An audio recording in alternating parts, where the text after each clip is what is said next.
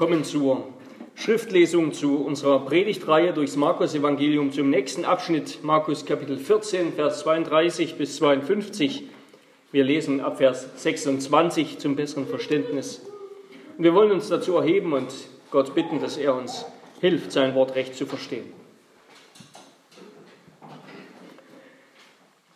Heiliger Gott, wir danken dir, dass wir zu dir kommen dürfen.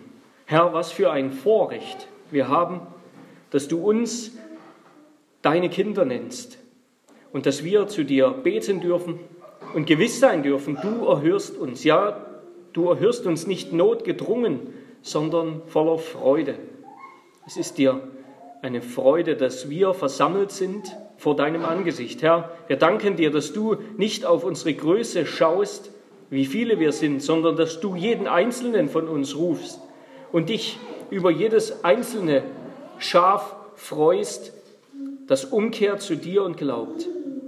Herr, hilf uns durch deinen Geist, dass wir durch dein Wort unsere Herzen jetzt erheben zu dir, dass wir auf dich blicken, dass wir unsere Augen abwenden von unserer eigenen Sünde und Schwachheit und Not, dass wir unsere Augen abwenden von dieser Welt, die uns verführt, die beherrscht ist von dem Fürsten, der in der Luft ist, von dem Satan. Herr, so dass wir auf dich blicken und du uns stärkst, möchtest du das in dieser Stunde tun. In Jesu Namen beten wir Amen. Lasst uns hören auf Gottes Wort aus äh, Markus 14 Abvers 26. Und nachdem sie den Lobgesang gesungen hatten, gingen sie hinaus an den Ölberg und Jesus spricht zu ihnen, Ihr werdet in dieser Nacht alle an mir Anstoß nehmen, denn es steht geschrieben, ich werde den Hirten schlagen und die Schafe werden sich zerstreuen. Aber nach meiner Auferweckung will ich euch nach Galiläa vorangehen. Petrus aber sagte zu ihm, wenn auch alle an dir Anstoß nehmen, doch nicht ich. Und Jesus, und Jesus spricht zu ihm, wahrlich, ich sage dir, heute in dieser Nacht, ehe der Hahn zweimal kräht, wirst du mich dreimal verleugnen. Er aber sagte desto mehr, wenn ich auch mit dir sterben müsste, werde ich dich nicht verleugnen. Das gleiche sagten aber auch alle. Und sie kommen zu einem Grundstück namens Gethsemane, und er spricht zu seinen Jüngern, setzt euch hier hin, während ich bete. Und er nahm Petrus und Jakobus und Johannes mit sich, und er begann tief betrübt zu sein und in Ängste auszubrechen. Und er sprach zu ihnen, meine Seele ist tief betrübt bis zum Tod bleibt hier und wacht. Und er ging ein wenig weiter, warf sich auf die Erde und betete, dass, wenn, wenn es möglich wäre, die Stunde an ihm vorüberginge. Und er sprach, aber Vater, alles ist dir möglich, nimm diesen Kelch von mir. Doch nicht, was ich will, sondern was du willst, soll geschehen. Und er kommt und findet sie schlafend. Und er spricht zu Petrus, Simon, schläfst du? Konntest du nicht eine Stunde wachen? Wacht und betet, damit ihr nicht in Versuchung geratet. Der Geist ist willig, aber das Fleisch ist schwach. Und er ging wiederum ein wenig abseits, betete und sprach dieselben Worte. Und als er zurückkam, fand er sie wieder schlafend, denn die Augen waren ihnen schwer geworden und sie wussten nicht, was sie ihm antworten sollten. Und er kommt zum dritten Mal und spricht zu ihnen, schlaft ihr noch immer und ruht?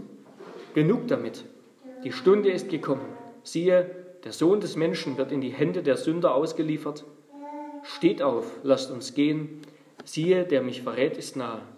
Und sogleich, als er noch redete, erschien Judas, der einer der zwölf war, und mit ihm eine große Schar mit Schwertern und Stöcken, gesandt von den obersten Priestern und Schriftgelehrten und Ältesten, der ihn verraten hatte, der ihn verriet, hatte ihnen aber ein Zeichen gegeben und gesagt, der, den ich küssen werde, der ist's den ergreift und führt ihn sicher ab. Und als er nun kam, trat er sogleich auf ihn zu und sprach, Rabbi, Rabbi, und küsste ihn. Sie aber legten ihre Hände an ihn und nahmen ihn fest. Einer aber von denen, die dabei standen, zog das Schwert, schlug den Knecht des Hohenpriesters und hieb ihm ein Ohr ab. Und Jesus begann und sprach zu ihnen, wie gegen einen Räuber seid ihr ausgezogen mit Schwertern und Stöcken, um mich gefangen zu nehmen? Täglich war ich bei euch im Tempel und lehrte, und ihr habt mich nicht ergriffen. Doch damit die Schriften erfüllt werden. Da verließen ihn alle und flohen. Und ein gewisser junger Mann folgte ihm, der ein Leinengewand auf dem bloßen Leib trug, und die jungen Männer ergriffen ihn. Er aber ließ das Leinengewand zurück und entblößt floh er von ihnen. Wort des lebendigen Gottes. Wir nehmen Platz zur Predigt.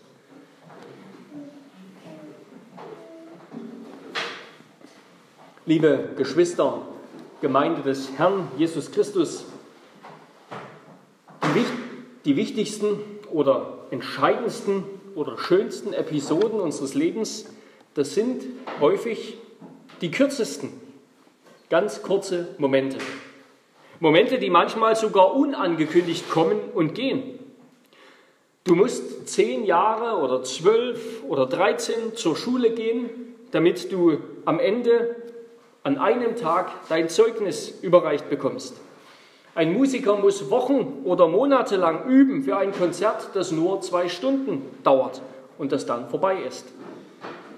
Und manchmal bieten sich uns Möglichkeiten oder ergeben sich Gelegenheiten mitten im Alltag, Möglichkeiten anderen zu helfen oder etwas zu lernen, die uns ganz plötzlich begegnen und die nach wenigen Sekunden Entscheidungsspielraum wieder vorüber sind. Und das war's. Für diese Momente von Sekunden und Minuten oder vielleicht Stunden, für diese Momente hatten wir aber Wochen, Monate, Jahre Zeit der Vorbereitung. Vorbereitung, das heißt, wenn wir begriffen haben, dass diese Zeit vorher Vorbereitungszeit ist, dass sie uns gegeben wurde, damit wir uns vorbereiten für ein bestimmtes größeres Ziel. In Sprüche 20, Vers 4 heißt es, im Herbst will der Faule nicht pflügen, so muss er in der Ernte betteln und kriegt nichts. Wer also nächsten Sommer ernten will, das ist eine ganz banale Binsenweisheit im Grunde, der muss im Herbst des Vorjahres pflügen und säen, einsehen. Wer morgen die Welt verändern will, der muss sich heute dafür vorbereiten, in Form bringen. Und jetzt will ich uns keine Motivationsrede halten. Wir kennen solche Reden von Menschen, die, die mit harter Arbeit und unter großen Opfern das schier Unmögliche erreicht haben in ihrem Leben und die dann andere ermutigen, es ihnen gleich zu tun und die dazu ein paar hilfreiche Tipps geben und diese Tipps verkaufen. Auch Jesus wollte keine Motivationsrede halten, als er zu Petrus sagte, wacht und betet, damit ihr nicht in Versuchung geratet. Ganz sicher hatte Jesus viel mehr im Sinn als das. Und wenn er hinzufügte, der Geist ist willig, aber das Fleisch ist schwach, dann wollte er damit nicht sagen, dass die Jünger doch nur durch die Kraft ihres eigenen Geistes, also das heißt ihrer Gedanken, ihrer Selbstmotivation, ihrer Willenskraft, ihres Glaubens an sich selbst, dass sie doch ihren Körper bezwingen sollten und könnten. Nein, es ist der Geist Gottes, der willig ist, wohingegen das Fleisch, das heißt unsere eigene von Gott unabhängige menschliche Kraft, zu schwach ist, um der Versuchung des Teufels standzuhalten. Nein, Jesus wollte nicht nur eine Motivationsrede halten und an das verborgene Gute in den Jüngern appellieren. Ja, an ihre inneren Kräfte, ihre inneren Kräfte wachrütteln und ihnen sagen, dass sie nur genug wollen müssen, dann werden sie sich schon selbst aus dem Schlamassel und aus ihrer eigenen Not ziehen können, ja, sich selbst retten können. Aber doch macht Jesus deutlich, gibt es bestimmte Prinzipien, die in Gottes Schöpfung liegen, die der weise Mensch erkennt und der Tor ignoriert. Eben nämlich, wer ernten will, der muss in aller Regel zuerst säen, bevor er etwas ernten kann. Wer bereit sein will für den Kampf, muss zuvor hart trainieren. Wer die teuflische Versuchung morgen überwinden will, sagt Jesus, wer dem Vorhaben des Teufels, uns zu Fall zu bringen, widerstehen will, der muss heute zuerst wachsam sein und Gott bitten, ihn davor zu bewahren. Jesus war also wirklich besorgt um seine Jünger. Er wollte, dass sie vorbereitet sind für das, was kommt für die Prüfung, für den Moment der Anfechtung, in dem sie in die Mangel genommen werden. Und deshalb ermahnt er sie zu beten. Ermahnt er sie, Hilfe bei einem anderen zu suchen. Das ist im Grunde das, das volle Gegenteil einer Motivationsrede, wo man die Hilfe bei sich selbst suchen soll. Und das ist erstaunlich, oder? Jesus selbst erleidet Höllenqualen, er selbst erleidet Schrecken, die so groß sind, dass wir es uns nicht vorstellen können, und doch ist er immer noch besorgt um seine Jünger. Was für einen wunderbaren, liebevollen, gütigen, freundlichen, mitleidvollen Heiland wir doch haben. Ja, Gethsemane, liebe Gemeinde, das ist der Garten der Versuchung, der Garten der Prüfung. Und schon wieder, zum zweiten Mal, entscheidet sich das Schicksal der Menschheit in einem Garten. Es ist der Moment, den Jesus sein ganzes Leben lang erwartet hat. Jetzt ist dieser Moment gekommen, auf den er sich sein ganzes Leben vorbereitet hat, für den er gekommen ist. Hier im Garten Gethsemane wird er in die Hände seiner Feinde ausgeliefert. Seine, seine Voraussagen bezüglich seines Todes beginnen sich hier zu erfüllen. Er wird ausgeliefert in die Hände der Menschen. Gemeinsam mit seinen Jüngern geht Jesus in diesen Garten. Alleine wird er abgeführt aus diesem Garten. Für Jesus war Gethsemane zugleich der Auftakt zu Golgatha. Für seine Jünger war es die Stunde ihrer Niederlage. Und für uns, was ist Gethsemane für uns? Es ist eine wichtige Lektion. Eine wichtige Lektion zur Vorbereitung. Eine bittere und doch zugleich trostreiche Lektion zur Vorbereitung auf unsere Prüfung. Denn auch wir werden nach Gethsemane kommen ja, vielleicht jeden Tag in Gethsemane sein, von Gott geprüft werden. Mal mehr, mal weniger. Darauf müssen wir vorbereitet sein. Darum lasst uns Gott bitten, dass wir sein Wort recht verstehen. Also erstens, diese Predigt hat drei Punkte. Erstens der Garten der Versuchung, zweitens der Auftakt zu Golgatha, drittens die Stunde der Niederlage. Erstens also der Garten der Versuchung. Nach der Feier des Passamals ging Jesus mit seinen Jüngern ähm, aus der Stadt, aus Jerusalem heraus zu diesem Grundstück namens Gethsemane. Es war jetzt gegen Mitternacht. Anscheinend haben sie diesen Rückzugs- und Ruheort jeden Abend aufgesucht, denn, oder fast jeden Abend, denn Judas wusste, wo er Jesus finden könnte.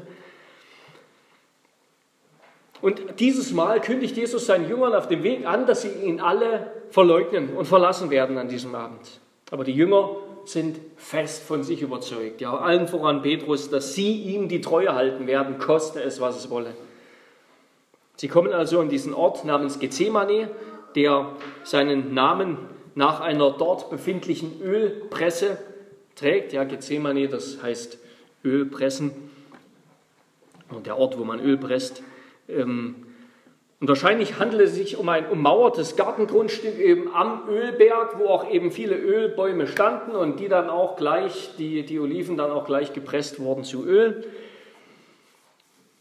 Das ist ein Garten, der ein Stück außerhalb der Stadtmauern Jerusalems liegt. Und in diesem Garten angekommen, teilt Jesus seine Jünger auf.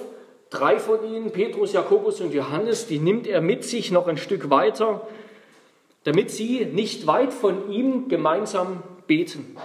Ja, er wollte seine Jünger jetzt bei sich haben. In diesem Moment, wo Jesus selber so angefochten war, wollte Jesus seine Jünger bei sich haben, dass sie gemeinsam mit ihm seine Not tragen, mit ihm gemeinsam beten. Auch Jesus hat in dieser Stunde oder hätte in dieser Stunde Freunde, Brüder dringend gebraucht, die gemeinsam mit ihm stehen, ihm helfen, ihn unterstützen, gemeinsam mit ihm beten.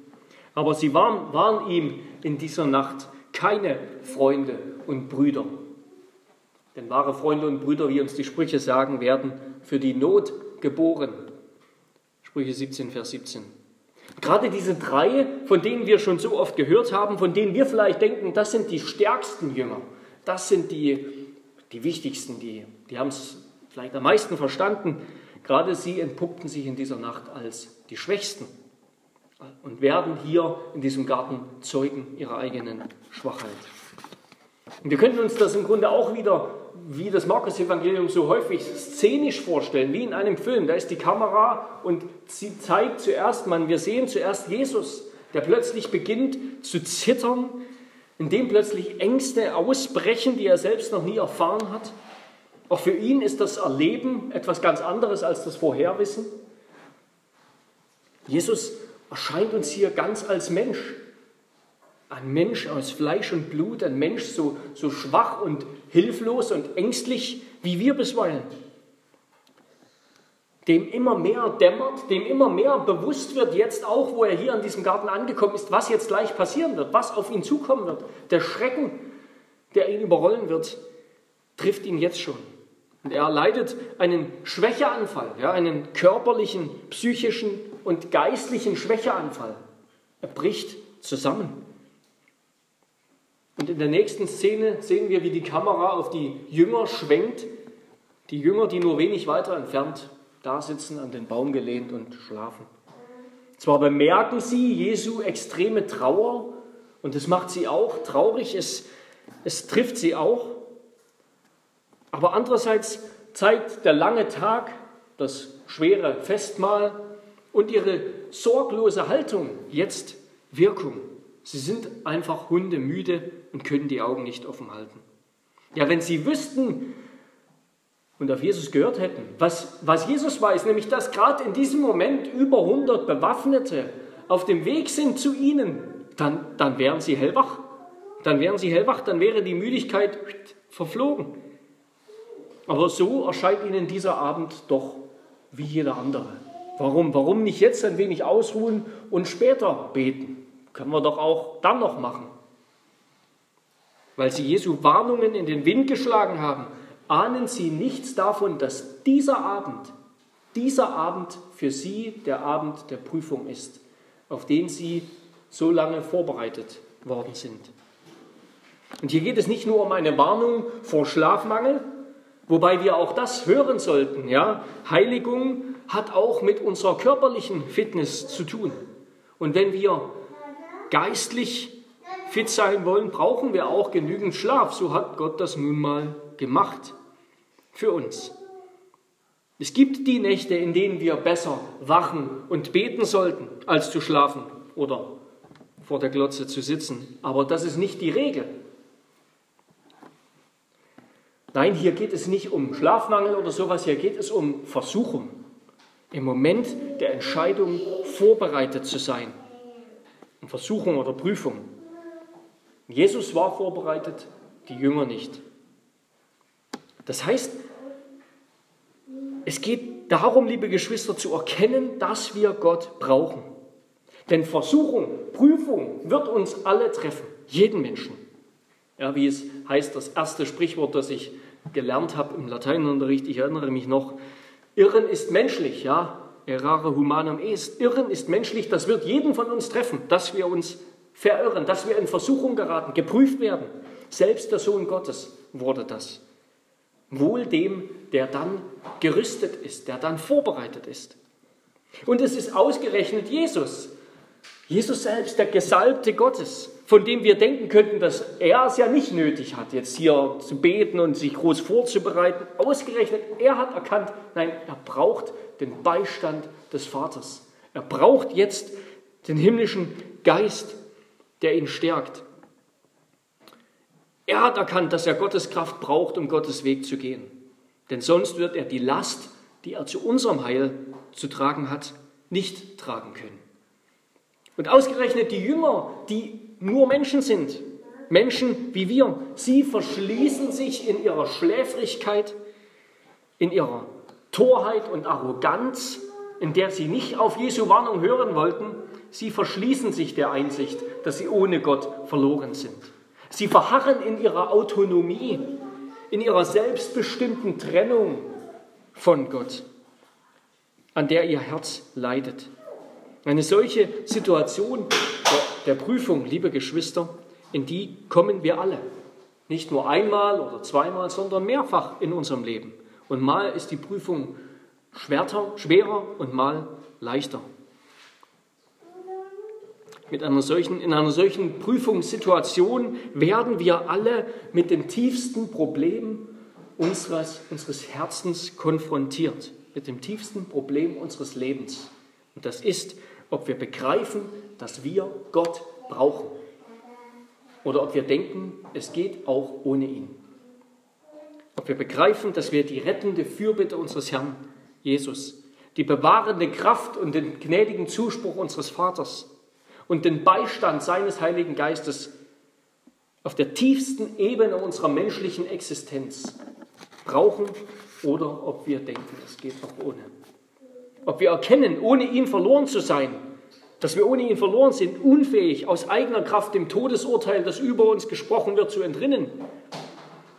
Ob wir erkennen, dass unsere Beziehung zu unserem Schöpfer wiederhergestellt werden muss und wir das nicht können, wir nicht dazu willens und in der Lage sind. Ob wir erkennen, dass unsere Entfremdung zu Gott wieder geheilt werden muss, wenn wir wahres Leben, wahres erfülltes Leben finden wollen. Und dass das nur durch Vergebung unserer Sünde geht, die Gott uns zuspricht, durch Reinigung unserer Herzen, die er uns schenkt.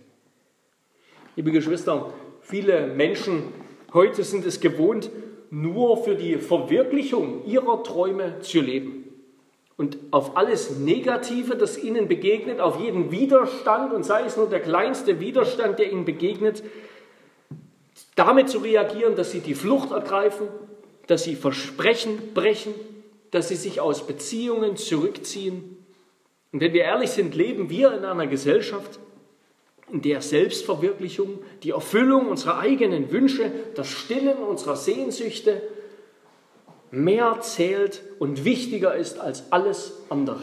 Ja, ja wir, haben, wir haben das zum Inbegriff von Leben selbst gemacht. Selbstverwirklichung und die sofortige Befriedigung unseres Verlangens haben wir zum Inbegriff des Lebens selbst gemacht. Das ist Leben. Wenn du einfach tun kannst, worauf du Lust hast. Und das ist der verrottete Überrest dessen, was wir heute Kultur nennen im Westen mit Erlaub. Und auch wir als Christen sind davon nicht weniger betroffen und herausgefordert, liebe Brüder und Schwestern. Auch wir wollen nur zu gern für uns selbst und die Verwirklichung unserer Träume leben und meinen, es kann ja nicht Gottes Wille sein, wenn wir im Leben nicht vorankommen. Es kann ja nicht Gottes Wille sein, dass wir leiden. Oder wir erklären es gern, wir erklären es gern zum Ausdruck von Gottes Segen, wenn es uns rundum gut geht und wir wohlgebettet sind auf dem Kissen unseres Wohlstands. Das kommt natürlich von Gott. Sicherlich hat er uns das geschenkt, oder? Ich enttäusche uns und mich selbst nur ungern, wenn ich frage, ob das nicht vielleicht vom Teufel kommt. Der Teufel ist es, der sich freut, wenn wir eingeschlafen sind auf der weichen Matratze des Wohlstands und wenn wir die Warnungen, die unser Herr uns zuspricht, in den Wind schlagen und nicht merken, was auf uns zukommt. Der Teufel freut sich in diesen Momenten. Es entspricht unserer sündhaften alten Natur, dem Simon in uns statt dem Petrus, zu dem Christus uns ernannt hat. Ja, wir merken, Jesus spricht Petrus hier bei seinem alten Namen an. Simon, nicht bei seinem neuen Namen, der Fels. Denn ein Fels war er in dieser Nacht jedenfalls nicht. Es entspricht unserer sündhaften alten Natur, wenn wir mehr beschäftigt sind mit dem Anhäufen irdischer Güter als dem Sammeln himmlischer Schätze. Wenn unser Bankkonto uns wichtiger ist als das Seelenheil unserer Nachbarn. Wenn uns der Feierabend oder unsere Sicherheit oder unser Ruf uns wichtiger sind als Gottes Reich und die Verherrlichung seines Namens. All das entspricht auch unserer Natur. Wir meinen gern, dass es, wenn es uns gut geht, dass das von Gott kommt. Und wenn alles rundum okay und wohl ist. Aber vielleicht ist das gar nicht so.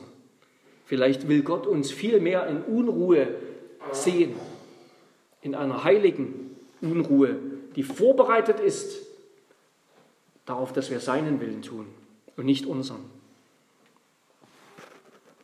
Liebe Geschwister, sind wir bereit, oder um es mit der IKEA-Werbung zu sagen, schläfst du noch oder betest du schon?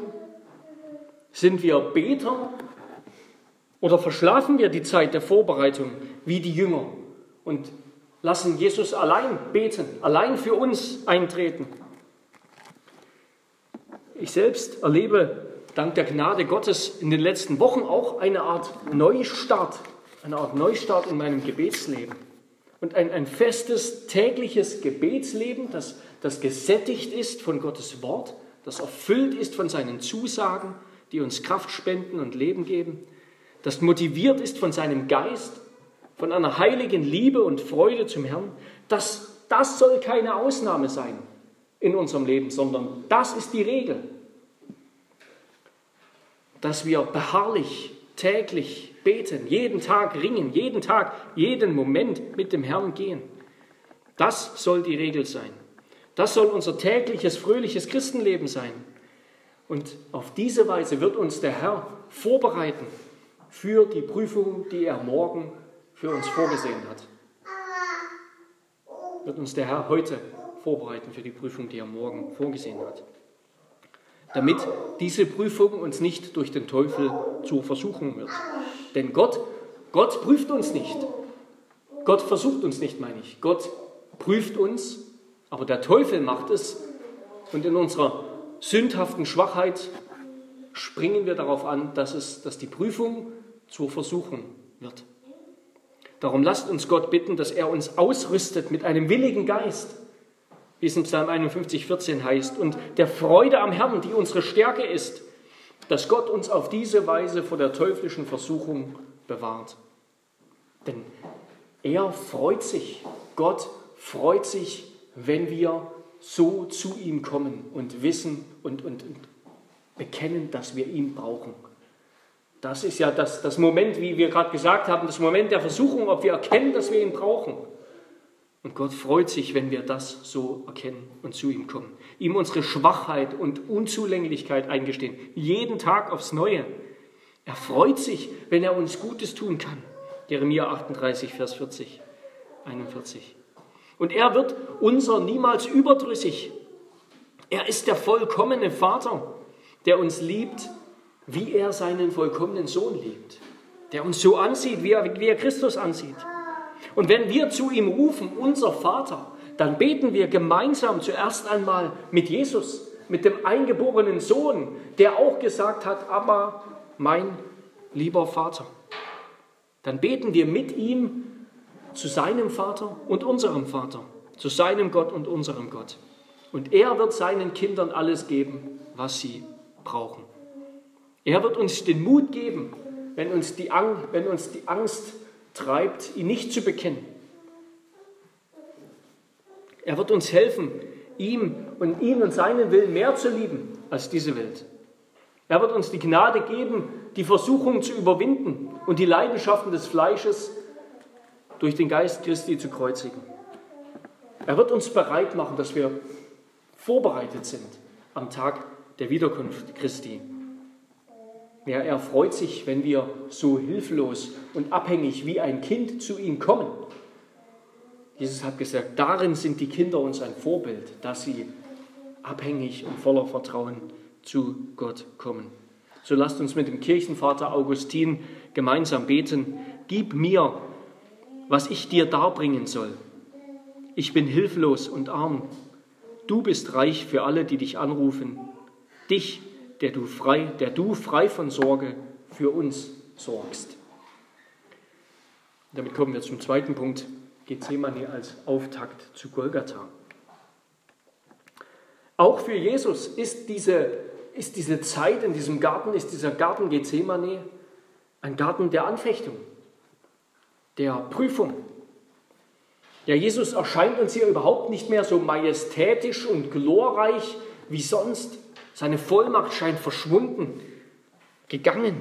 Er ist zutiefst erschüttert, betäubt von, von Angst, erschrocken über das Leiden, das er erwartet.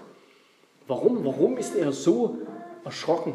Warum stirbt er so schlecht, in Anführungszeichen, während so viele Märtyrer der Kirche so mutig starben, während so viele heidnische Philosophen und Helden mutig in den Tod gingen?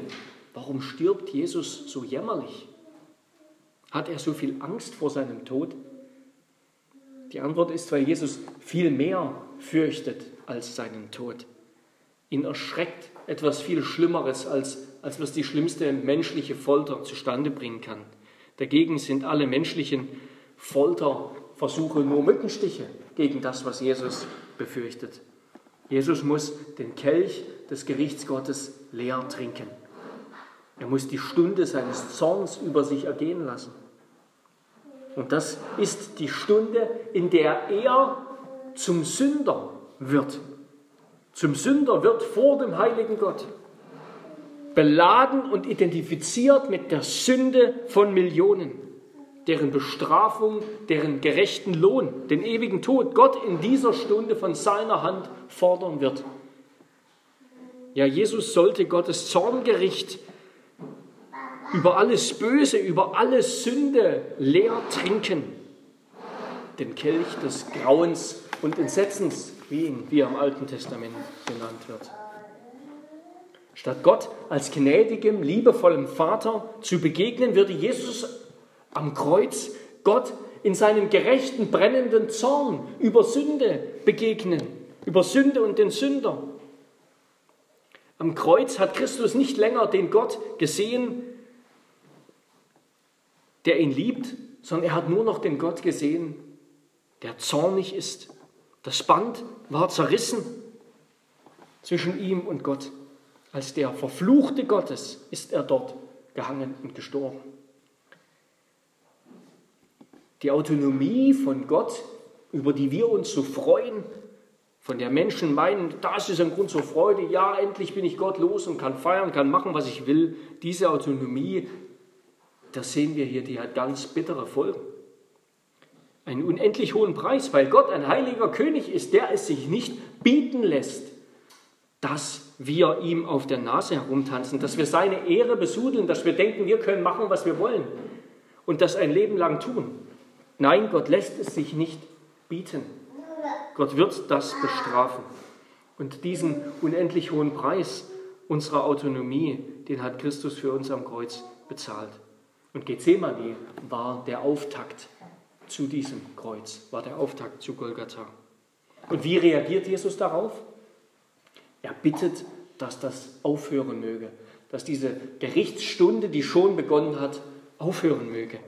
In Vers 36, aber Vater, alles ist dir möglich, nimm diesen Kelch von mir, doch nicht was ich will, sondern was du willst, soll geschehen. Dieses Gebet, das war ein das war kein schlechtes Gebet, das war ein absolut heiliges und gerechtes Gebet, hat Sinclair Ferguson ganz gut angemerkt, weil es im Grunde das Begehren von Jesus zum Ausdruck bringt, nicht von seinem Vater getrennt zu sein. Nicht vom Vater getrennt zu sein, sondern eins zu bleiben mit dem Vater. Und kein Heiliger darf sich wünschen, vom Vater getrennt zu sein. Jesus wollte nicht getrennt werden von seinem Gott. Er wollte nicht, dass Sünde zwischen ihn und dem Vater tritt und, und diese Beziehung völlig zerstört für einen Moment. Und in dem Wissen, dass auch er nur ein schwacher Mensch ist, der das jetzt tragen muss, hat er sich an seinen Vater gewandt, hat er ihn gebeten um Kraft, hat er sich ihm unterworfen. Und doch wird hier deutlich, er ist zugleich der Sohn Gottes. Denn damals hat man diese Anrede Abba Vater, die hat, haben die Juden damals nur im Plural verwendet. Ja, Abba unser Vater. Die hätte man niemals im Singular benutzt. Man hätte Gott nicht mein Vater angesprochen. Aber Jesus hat es getan. Denn er ist der eine Sohn des Vaters. Und er wusste das. Er ist immer noch der eine Sohn des Vaters, an dem der Vater wohlgefallen hat. Und deshalb hat er ihn als Abba, meinen geliebten Vater, angeredet. Und erst weil Jesus uns zu Kindern Gottes gemacht hat, weil wir adoptiert sind in Christus, deshalb dürfen auch wir Gott anreden. Aber mein lieber Vater, der du mich liebst. Aber wir machen uns deutlich, dass dieses Aber Vater, das war bei Jesus kein, kein lässiger Daddy-Vater, der irgendwie kumpelhaft und nett ist. Nein, dieser Vater, der hat ihn ans Kreuz geschickt. Der hat seinem Sohn die größte Last aufgebürdet, die je ein Vater seinem Sohn aufgebürdet hat. Wir bedenken aus Liebe. Und Jesus, der seinen Vater geliebt hat, der hat diese Last auf sich genommen. Der Weg, den Jesus aus dieser schrecklichen Stunde der Prüfung genommen hat, der herausgeführt hat, den er demütig eingeschlagen hat, das war der Weg, sich dem Willen des Vaters zu unterwerfen sich völlig Gottes Willen zu unterwerfen. Denn es war der Vater, der ihm den, den Kelch des Zorns reicht. Es gefiel dem Herrn, ihn zu zerschlagen. Und Jesus bekennt hier das, wozu wir eben gar nicht mehr in der Lage sind, dass der Wille des Vaters ihm wichtiger ist als sein eigener. Er, obwohl er der Sohn ist, der Sohn Gottes, er hat sich selbst nicht so wichtig genommen. Er hat keine Rücksicht auf sich selbst genommen, sondern hat sich zum Knecht machen lassen und ist hingegangen und hat gehorsam und treu das getragen und erlitten, was seine Beziehung zu Gott für einen Moment zerstört und zerrissen hat, was aber unsere Beziehung auf ewig geheilt hat. Im Vertrauen auf sein Gott hat Jesus im Garten eben den festen Entschluss gefasst, jetzt ans Kreuz zu gehen. Ängstlich ist er hineingegangen und dann ist er mutig wieder hinausgegangen und hat sein Schicksal auf sich genommen, hat auf die große Verheißung geblickt, die vor ihm liegt die Verheißung, dass er ein großes Volk erkaufen wird und dass Gott ihn krönen wird. Und damit kommen wir zum dritten Punkt, die Stunde der Niederlage. Ja, das, was, das, was folgt nach, diesem, nach dieser Szene im Garten zwischen Gebet und Schlaf, das, was jetzt folgt, wenn die Soldaten ankommen, das ist ganz einfach die logische Konsequenz, die unausweichliche Konsequenz aus dem Vorhergehenden, eben Vorbereitung oder Nicht-Vorbereitung. Jesus geht jetzt aus diesem Garten heraus gestärkt. Er geht erhobenen Hauptes seinen, seinen Schädigern, seinen Feinden entgegen, die ihn gefangen nehmen werden, schlagen werden, erniedrigen werden. Die Jünger hingegen, die fallen aus allen Wolken. Jetzt plötzlich, jetzt wachen sie auf, wenn es zu spät ist. Sie erschrecken sich bis zum Tode, wenn es zu spät ist. Und Judas, Judas, Judas begegnet hier seinem Herrn ein letztes Mal, seinem seinem Herrn, der ihn so geliebt hat. Und er verrät ihm auf so hässliche Weise mit einem Bruderkuss und mit dieser ehrenden Anrede Rabbi. Er verrät ihn auf so schändliche Weise. Obwohl Judas, wir sehen Judas selbst, war das irgendwie nicht ganz geheuer. Er sagt den Soldaten, die mit ihm kommen, extra nochmal, er nimmt ihn dann auch sicher fest und führt ihn sicher ab. Judas selbst war sich unsicher, hatte Angst, ob hier nicht etwas anderes passiert, aber nein, Jesus hat sich mitnehmen lassen. Er hat das mit sich machen lassen, hat sich so erniedrigen lassen. Jesus hat sich erniedrigen lassen, hat die feige Hinterhältigkeit der Hohenpriester, die ihn jetzt hier in einer Nacht- und Nebelaktion gefangen nehmen, statt ihn eben im Tempel, wo er jeden Tag war, festzunehmen, kritisiert. Jesus hat das mit sich machen lassen, aber die Jünger, die Jünger, die die ganze Zeit geschlafen haben und, und nicht wachsam waren, die meinen, vor allem Petrus meint, jetzt in letzter Sekunde müssen sie noch mal das Heft herumreißen mit zwei Schwertern, so lesen wir es in den anderen Evangelien, mit zwei Schwertern gegen über 100 aufstehen, vielleicht noch einen erschlagen, wobei er dem Knecht des Hohenpriesters, dem Diener des Hohenpriesters das Ohr abgeschlagen hat. Warum, warum berichten uns die, die Evangelien das und warum berichtet uns Markus das und nur so kurz, ohne weiter darüber hinwegzugehen? Ich denke, um einfach zu, um zu zeigen, was für ein erbärmlicher Versuch das ist, Jesus zu retten. Ja, sie haben die ganze Zeit geschlafen, wo sie sich hätten vorbereiten sollen. Und jetzt kommen sie mit sowas. Jetzt denken sie können mit ihrer armseligen Kraft noch irgendwie das Heft, das, das herumreißen. Demjenigen, der nicht betet, dem bleibt außer seiner Schwachheit und Dummheit, eben mit zwei Schwertern gegenüber 100, gegenüber 100, nichts übrig. Er muss versagen, er muss ohnmächtig das Feld räumen. Er kann nur noch ein letztes Mal einen kleinen Versuch starten, irgendwas zustande zu bringen, Petrus, aber es, es hilft doch nichts und Jesus heilt noch diesen Knecht, lesen wir an anderer Stelle. Also Jesu Jünger fliehen, als sie sehen, dass sie nichts ausrichten können. Dass sie am Ende sind, am Ende ihrer Kraft. Das merken sie jetzt erst, hätten sie schon vor einer halben Stunde merken sollen. Sie fliehen, sie lassen ihn im Stich. Jetzt erst wachen sie auf, jetzt erst begreifen sie vielleicht immer noch nicht ganz, dass ihr Meister kein neuer König Israels wird, sondern dass er jetzt stirbt. Jesus hingegen wird abgeführt, er, der Ungerechte, der keine, sich keiner Sünde schuldig gemacht hat, den sie auch keiner Sünde, bei dem sie keine Sünde finden werden, jetzt im Gericht gleich, der lässt sich abführen, geht hin und wird ermordet. Der Unschuldige, der Gerechte leidet. Was für ein erschreckender Gedanke, was für eine absolute Umkehrung der Schöpfungsordnung Gottes. Es gibt nichts, was, was, was im Grunde diese Ordnung, diese Welt mehr auf den Kopf stellt, als dass der Gerechte leidet, während der Ungerechte ihn abführt und totschlägt. Ja, die Rollen sind völlig umgekehrt. Eigentlich müsste der, der hier ab, abführt, müsste der sein, der erschlagen wird. Aber das ist nicht nur vollkommen ungerecht, sondern es ist auch vollkommen gnädig. Gott selbst ist gekommen, um unsere Zeche zu zahlen. Das ist das Gegenteil dessen, was wir verdient haben. Es ist unverdiente, kostbare Gnade, die Christus das Leben kostet und durch die unsere selbstverschuldete, selbstbestimmte Entfremdung von Gott durch unsere Sünde, durch uns Aufbegehren überbrückt wird, geheilt wird, vergeben wird. Ja, weil Christus für uns gestorben ist an unserer Stelle, darum haben wir wieder Hoffnung, die Prüfung zu bestehen oder um noch, noch noch einen draufzusetzen, ja, Jesus hat unsere Prüfung bestanden. Das im Garten, das war in einem ultimativen Sinne unsere Prüfung. Das war deine Prüfung. Es war Adams Prüfung im Garten und Adam hat sie nicht bestanden.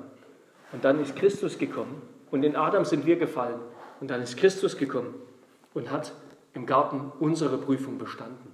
Deshalb werden wir vor Gott nicht mehr auf diese Weise geprüft werden. Nie wieder. Gott, Gottes Zorn ist in Christus weggenommen, gestillt. Jetzt ist nur noch Gnade und Liebe und Erbarmen da. Da ist kein Zorn mehr. Da ist kein Richter mehr. Der Richter war auf Golgatha. Und seit Christus auferstanden ist, ist da nur noch der Vater. Der Vater für alle, die zu Christus kommen. Ja, weil er gestorben ist, finden wir Vergebung für unsere Sünde. Weil er treu war, finden wir Vergebung, wenn wir fallen, wenn wir die Versuchung nicht bestehen, finden wir Vergebung. Und wenn es 77 Mal, mal 77 passiert, immer wieder.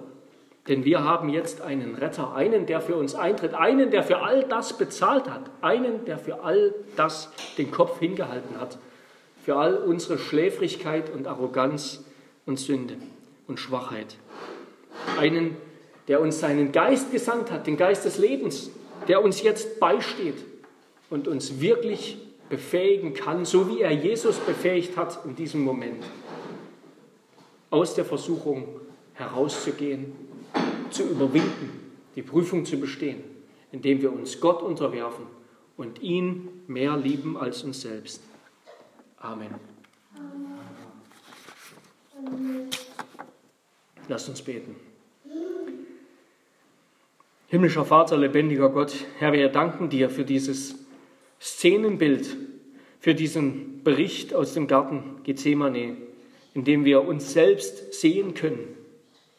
Ja, sehen können, wie wir selbst schlafen und dich verlassen und schwach sind, während du für uns treu bist, während du für uns die Rechnung bezahlst Herr, wir danken dir, Herr Jesus, dass du an unserer Stelle treu warst und dass für all unsere Untreue es jetzt Vergebung gibt und dass, dass wir im Hinblick auf dein Vorbild, Herr, du bist unser Retter, aber auch unser Vorbild, dass wir im Hinblick auf dein Vorbild auch so beten lernen dürfen, wie du gebetet hast und uns ganz Gott zu unterwerfen, dass nicht mehr unser Wille zählt und unsere Wünsche und Lüste und Träume und Ängste und Sorgen, sondern dein Wille, der Wille unseres Vaters, der uns so sehr liebt, der nicht mehr unser Richter ist, sondern unser Vater. Herr, lass uns das lernen, so wie Jesus zu wachen und zu beten, dass wir bereit sind, ja, wenn wir es müssen. In Jesu Namen. Amen.